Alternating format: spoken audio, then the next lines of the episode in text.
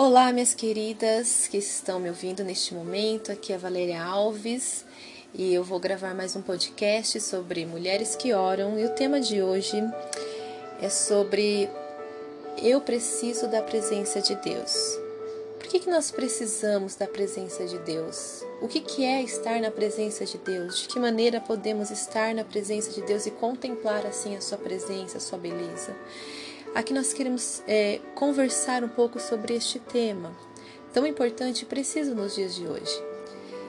Dias os quais estamos passando por situações adversas, medos, temores, crises, crises pessoais, crises espirituais, né? Podemos chamar de crise espiritual quando é, não conseguimos estar estreitando os laços o qual o Senhor designou para nós, né? Então, por que, que nós precisamos da presença de Deus?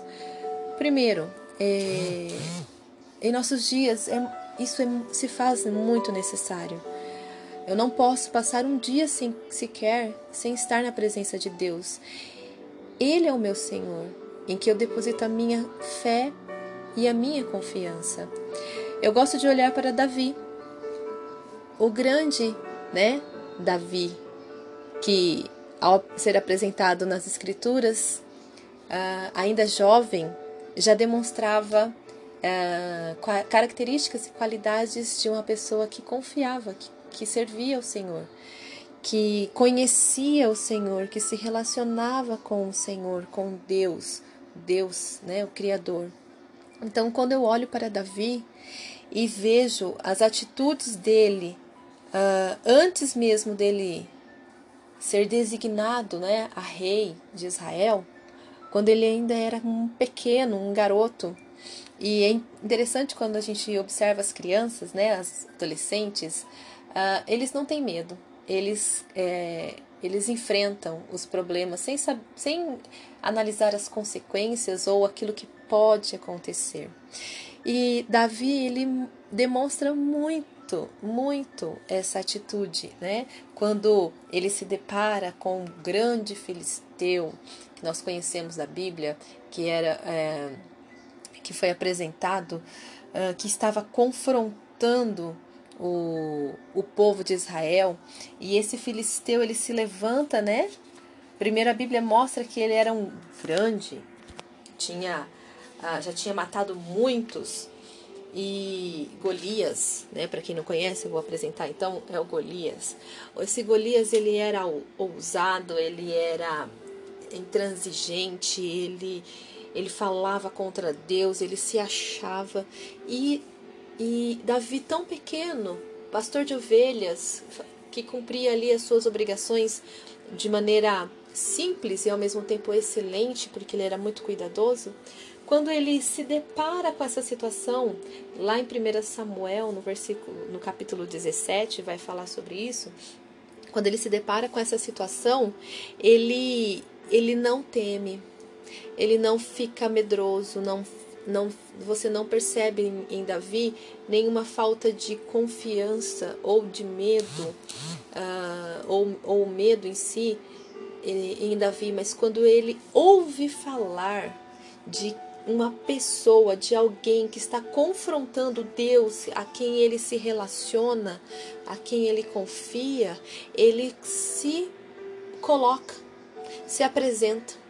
Ele não pensa quais são quais serão as consequências primeiro porque ele se coloca ele se faz presente e ele fala não é, eu não vou aceitar este filisteu falando do meu Deus do Deus de Israel do Deus todo poderoso então uma grande é, questão aqui, um comportamento que diferencia Davi é que Davi ele conhece o Deus a quem ele serve. Ele confia no controle de Deus. Uh, no, em 1 Samuel 17, 46, Hoje mesmo o Senhor te entregará em minhas mãos, e eu te ferirei e cortarei a tua cabeça. E hoje entregarei os cadáveres dos soldados filisteus às aves do céu e aos animais selvagens, para que toda a terra saiba que há Deus em Israel. Irmãs ou queridas, amigas, vocês que estão me ouvindo, Qual tem sido o seu Golias, o seu maior problema, aquele que vocês têm confrontado, que você precisa confrontar nos dias de hoje, em tempos de pandemia? É o medo, é a aflição, é a falta de fé, de confiança, é a preocupação do que você vai comer amanhã, é a preocupação do que você vai vestir amanhã, ou é a preocupação que, que você está fazendo do seu dia. Eu consigo ver Davi aqui pronto. Você está pronta para enfrentar qualquer circunstância, qualquer situação?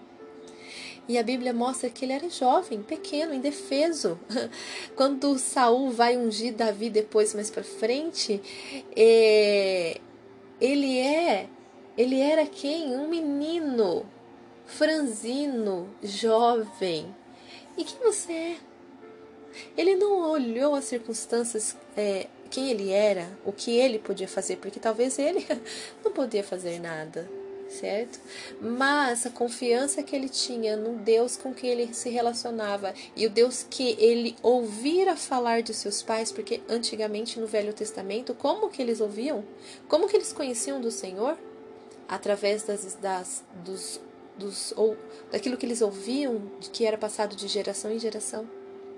Hoje nós temos a Bíblia sagrada, a palavra de Deus, as escrituras. Hoje nós temos a, a as igrejas, mesmo estando longe, nós temos pastores, pessoas que têm publicado, compartilhado palavras de Deus, pessoas comprometidas. Como que você tem é, ouvido da palavra de Deus? Você tem ouvido da palavra de Deus? Você tem ouvido do Senhor? Você tem buscado na Bíblia, na tua casa, no teu íntimo, esse Deus relacional? Porque o Deus que nós servimos é um Deus que se relaciona, ele se relaciona, ele está pronto, ele, ele, ele deseja que nós o busquemos, né? E aí, é, então eu vejo aqui uma evidência de uma pessoa que busca a presença de Deus é a confiança total do controle, que Deus está no controle. Quando Davi vai ele demonstra que Deus está no controle. Quem vai lutar por, por ele não é ele. Quem vai lutar por ele é alguém maior, supremo. Uh, e outra coisa que eu percebo também em Davi é a ausência do medo, ou seja, coragem, atitude. Em 1 Samuel 17, 47. Para todos, por que, que ele vai? Para que todos aqui, que aqui se ajuntarem, saibam que o Senhor salva não como espada, nem com lança, pois a batalha é do Senhor e ele vos entregará nas, em nossas mãos. Muitas vezes nós queremos agir por nós mesmos com lança. Já pensou se Davi fosse lá com a lança? Talvez ele não teria ganha, ganho essa batalha. Então, eh, não são com as nossas próprias mãos que nós vamos vencer, queridas, o medo. Não é com as nossas próprias atitudes que nós vamos uh, ir lá e, e, sabe, e dominar o meu trabalho, dominar, eu vou ganhar, eu vou conquistar. Não é assim que funciona com Deus quando a gente busca a presença de Deus, quando a gente tem um Senhor em nossas vidas reinando. Não é assim. É o Senhor quem batalha e Ele entrega em nossas mãos. Nós temos apenas que confiar. É isso que a Bíblia diz. E também Davi ele demonstra o que? Certeza do resultado quando Deus está no controle. Deus está no controle da sua vida, então tenha certeza que o resultado daquilo que você está passando será o melhor possível, será para a glória de Deus, o Senhor entregará em suas mãos. Quando é, é, 1 Samuel 17, 48 fala assim: Quando o filisteu se levantou e se aproximou para se defrontar com Davi, este foi correndo para o combate, para enfrentar o filisteu. Davi ele foi correndo. Não importava o tamanho do Golias, ele vai correndo. Por quê? Porque ele sabe do resultado. Ele confia no resultado de quem está controlando a situação. Ele não fica lá chorando, esmurecido. Ai, meu Deus, esse filisteu está vindo contra mim. E agora? Ou ele não para no meio do, do confronto. Ele não para ele continua, ele prossegue, ele vai, ele corre, corre para de, para combater. Então, no 49, Davi colocou a mão no aforge, naquilo que, né? Tirou dali uma pedra, algo muito simples, e lançou com a funda, ferindo a testa do filisteu. A pedra se cravou na testa dele e ele caiu com o rosto em terra. Então, o que, que Davi demonstra? Que ele confia, que ele tem certeza do resultado, que ele reconhece totalmente que Deus é soberano e tem controle da situação. Então, por que, que eu preciso da presença de Deus? Por que, que eu tenho que buscar o Senhor? Como que eu tenho que buscar o Senhor primeiro? Porque é Deus quem faz, é Deus quem controla todas as coisas e eu preciso dessa presença. Eu preciso buscar o Senhor constantemente. E Davi ainda, ele lá em Salmos, ele fala que é melhor estar é, na presença de Deus todos os dias do que mil em outros lugar, em outros lugares. Em Salmos 84, 10, ele fala: Um dia nos teus atos é melhor do que mil em outro lugar. Prefiro estar à porta da casa do meu Deus e habitar nas tendas do que habitar nas tendas da perversidade, porque o Senhor Deus é sol e escudo. O Senhor dará graça e glória, e não negará bem algum aos que andam com retidão. Por que, que eu preciso da presença de Deus? Por que, que eu preciso do Senhor? Porque é Ele quem é o nosso escudo, é Ele quem é o nosso sol, sol do nosso dia que clareia, é Ele que nos dá graça, é Ele que derrama sobre nós a glória dEle, a majestade dEle. Então, Davi Aqui ele ele declara que ele anseia estar na presença de Deus, ele anseia pelo santuário, que é o santuário reto, gracioso, bondoso, o Senhor dos exércitos, bem-aventurado o homem que confia em ti. Ele termina o Salmo 84, versículo 12, dizendo que é bem-aventurado, ou seja, mais, mais, mais do que feliz o homem que confia em Deus, que expressa sua confiança em Deus. E em Salmos também 86, ele fala: Inclina teus ouvidos e ouve-me pois sou pobre e necessitado. Uma última característica ou evidência de uma pessoa que busca a presença de Deus é reconhecer a sua necessidade, a sua pobreza espiritual. Então, por que, que eu preciso da presença de Deus, minhas amadas? Por quê? Porque quando nós estamos debaixo do pecado, porque quando nós estamos debaixo da, da do domínio do pecado, nós não conseguimos reconhecer ao Senhor. Nós não conseguimos enxergar a verdade, nós não conseguimos enxergar a nossa total necessidade de Deus. E quando eu me aproximo desse Senhor, quando eu busco esse Senhor e eu reconheço a minha necessidade, eu sei que eu necessito e eu busco de que maneira? Orando, meditando na palavra de Deus, buscando limpar nossa mente, nosso coração de toda e qualquer circunstância ou frustração e tendo essas evidências, essas evidências de confiança que Deus está no controle, eu consigo ter coragem, eu tenho certeza do resultado eu reconheço e eu prefiro estar na presença de Deus todos os dias da minha vida. É como um pai que se relaciona com o filho. Ah, eu tenho filhas e eu gosto, eu amo quando as minhas filhas vêm conversar comigo seus problemas. Eu amo quando as minhas filhas vêm falar até coisas bobas comigo. Eu amo estar com as minhas filhas. Imagine o Senhor, Deus. Deus, ele ama ama receber os seus filhos em sua presença, mesmo que seja em momentos, qualquer momento. Enquanto você está lavando a louça, você está cantando ao Senhor, você está declarando ao Senhor as Escrituras, um versículo, pensando em Deus, não somente naquilo que você precisa no seu dia, que você precisa resolver. Ah, Senhor, eu preciso resolver ah, o meu problema. É, de hoje que está me angustiando do carro, da casa, do que eu vou comer, o que eu vou gastar no mercado, o dinheiro que eu não tenho.